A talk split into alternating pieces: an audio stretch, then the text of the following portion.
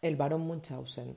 Es un mundo circense, falso de principio a fin, pero todo sería real si creyeses en mí. Fragmento de It's Only Paper Moon de E.Y. Harburg y Harold Tarlem. Este post es posible que os parezca una hipérbole de su protagonista, una exageración, pero creedme si os digo que todo lo que os cuento es cierto. Únicamente he adulterado alguna información relacionada con su descripción con el fin de velar su identidad. Quiero también dejar claro en las primeras líneas de este relato que siento un gran aprecio por su protagonista y que me parece una de las más entrañables con las que pueda compartir condena, y espero que nada de lo que leáis a continuación os aparte de esta idea. Nuestro personaje me recuerda tanto al protagonista de la novela de Gottfried, a Burger, no, que no he podido resistirme y lo he bautizado igual. Para ubicaros rápidamente, el barón Munchausen es un personaje que relata una serie de aventuras tan geniales como inverosímiles. Se le podría encuadrar como un engendro entre Don Quijote de la Mancha y el mismísimo Pinocho. Posee una fantasía propia de Julio Verne, un delirio verdaderamente alucinante, puro entusiasmo, una porción importante de nobleza y mucha fragilidad. Sobre su condena y su delito ha contado tantas versiones que ya nadie es capaz de saber por qué coño está, está pagando cárcel ni durante cuánto tiempo. Solo sabemos que se trata de un tema económico. Siempre anda diciendo que su abogado, el que según él tiene un currículum que ni el mismísimo Perry Mason, le va a sacar de aquí en un par de meses como mucho, y cuando al cabo de cuatro meses reparas en lo que te dijo y le preguntas, por cierto, pero tú qué haces aquí todavía, sin despeinarse, se inventa una nueva historia alambicada sobre intrigas judiciales que, le deja que te deja sin aliento. Y ante tu cara de pasmo te suelta un tranquilo, tengo a mis abogados trabajando y me han dicho que en tres semanas estoy fuera. Y claro, a las tres semanas y a los tres meses, y me temo que seguramente los tres años, nuestro varón de Munchausen sigue preso. Nuestro amigo debe tener unos cincuenta años, tiene el pelo cano, escaso y duro como el alambre. Se lo peina tapándose a duras penas la calva, con el pelo de un lado, y bien embadurnado en gomina. Es de estatura media, pero sus extremidades son grandes y huesudas, y el final de sus dedos amarillea por la nicotina. Camina como un pato, con sus grandes pies abiertos, el culo hacia afuera y remando con los brazos. Paradójicamente, su mirada es pura verdad, como la de un aldeano madrugador, y aprieta la boca cuando ríe para evitar que se le vean los dientes que le faltan en los lados de la boca. Cuando relata alguna de sus fantasías, su cara es un signo de exclamación y sus, cejas espesas y grises zigzaguean frenéticamente. En las mentiras de nuestro varón no hay ni un atisbo de maldad. Son mentiras que no, no, me dan miedo, porque a diferencia de otras mucho más inquietantes, estas son mentiras que parecen mentira. No son mentiras canallas, ni piadosas, ni expiatorias. Son mentiras cuyo único propósito es generar en el espectador algún tipo de emoción, impacto, excitación, entretenimiento, asombro o ilusión. Dios mío, pero ¿cómo es eso posible? Pero tío, ¿qué me estás contando? ¿Sí? Qué fuerte, no jodas, ¿de verdad? Este es el tipo de exclamaciones junto a unos ojos asombrados lo que busca cosechar compulsivamente nuestro amigo. Y cuando lo consigue, menea la cabeza sintiendo como el que está acostumbrado a moverse en maniobras imposibles y atmósferas galácticas. Entre su catálogo de fantasías hay de todos los tipos. Las he clasificado en patrimoniales, lo que tiene, heroicas, las hazañas, y relacionales, sus contactos.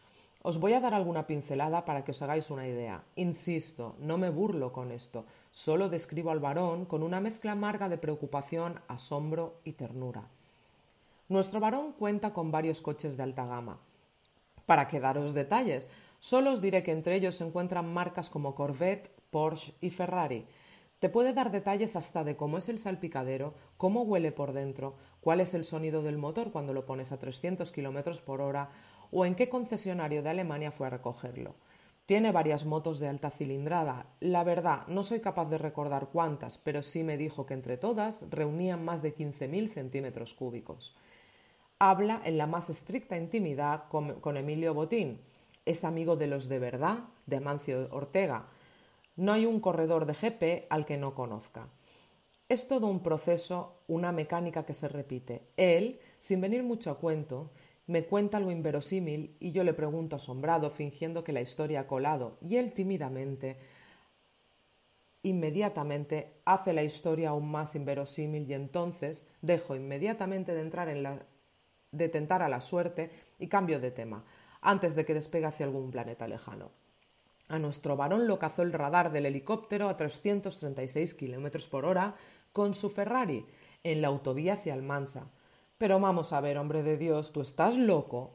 Eh, Isaac, te lo juro, como que estoy aquí hablando contigo y lo he llegado a poner a 348 kilómetros por hora. Pero qué barbaridad, tío, qué animal eres, es para matarte.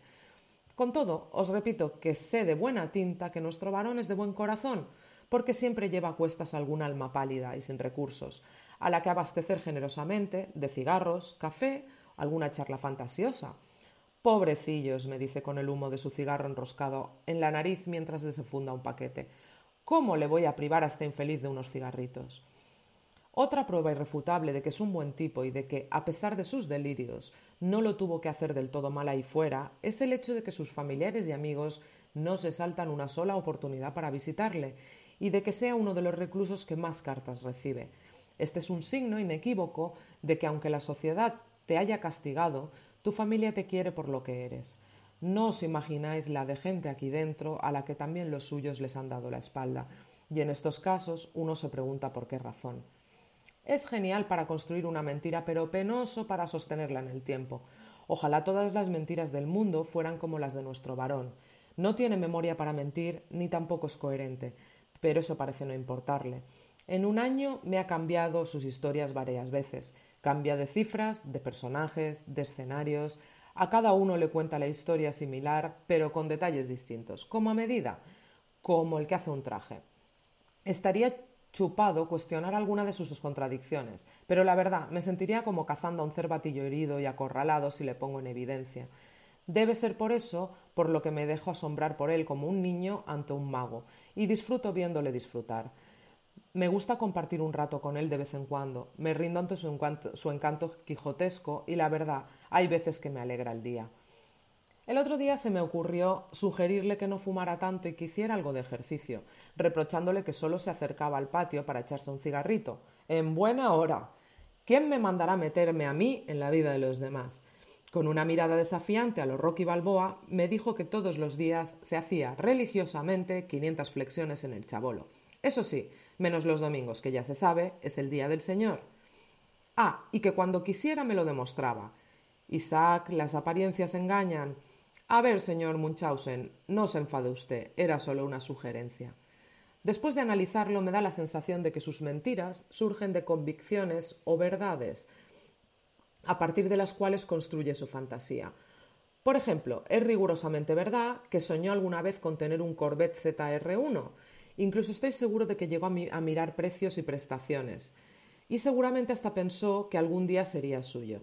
Sin embargo, a partir de ese sueño, de esa idea, de ese objetivo, nuestro varón se salta todos los pasos que la realidad y la vida impone para conseguirlo, y como el Quijote eh, con sus molinos de viento, de pronto e irremediablemente se ve envuelto en el rugir de sus motores, conduciéndolo por las calles de su pueblo, con la música a todo volumen y mirándose en el retrovisor mientras se atusa los cuatro pelos engominados que tiene y lanza una de sus sonrisas apretadas. Un buen día estaba yo tocando, estaba yo solo tocando la guitarra e inesperadamente vino a verme. Yo andaba cantando algo de loquillo. Al principio se quedó callado, escuchando cómo tocaba, y enseguida se puso a cantar conmigo tímidamente. La cosa podría haber quedado así, pero no. Al varón le faltaba algo, y nada más terminar la canción, ¡tachán! Contra todo pronóstico me dijo ¿Sabías que yo tocaba la guitarra de joven en un grupo de rock? Imaginaros mi careto. No me jodas, pero como no me lo habías dicho. Y como no podía ser de otra forma, y aunque me temí lo peor, le pasé inmediatamente la guitarra. La cogió del revés, la miró como el que mira un jamón curado y me la devolvió con la mirada entornada y aire melancólico, diciéndome es que no puedo tocar, me trae recuerdos y me pongo muy triste. Claro, claro, le dije yo con un sofocón que te cagas y deseando que me tragase la tierra. No importa, tío, cantemos algo juntos, toco yo, ¿qué te parece? El asunto me llegó a preocupar hasta tal punto que lo comenté con un interno que es médico cirujano, del que os tengo que hablar algún día, como el que diagnostica una gripe me dijo Lo de este chico es patología de libro, son enfermos, mienten a todo el mundo, no lo hacen con un plan específico, son esclavos de esas mentiras, pero no lo pueden evitar y acaban metiéndose en unos líos asfixiantes. Joder, pues sí que debe ser así, porque de momento tiene un lío de unos cuantos años de cárcel. En lo que no bromea, de eso estoy seguro, es cuando me cuenta, esta vez sin florituras, lo mucho que echa de menos a su familia, o cuando me habla de su hija pequeña y de la depresión que cogió cuando le metieron preso. Lo sé porque en ese momento pasa de puntillas por la historia e intenta cambiar rápidamente de tema, como el que se mete en un charco sin darse cuenta y salta para salir sin mojarse más. Ese tropiezo con la realidad le cambia el semblante durante un instante en el que, asoma, en el que se asoma a sus ojos un tipo que está a punto de morirse. Nunca lo consigo, pero os juro que hago esfuerzos para que me hable del asunto. Le insisto y me empeño en que vacíe un poco el vertedero que lleva dentro sobre mí y se deje por un rato su planeta fantástico para que aterrice aquí en la Tierra, para que se muestre vulnerable sin temor, para que me llore si hace falta y para que pueda darle un abrazo, joder, un abrazo de verdad, un abrazo de hombre y decirle o incluso prometerle que todo va a ir bien, aunque sea mentira.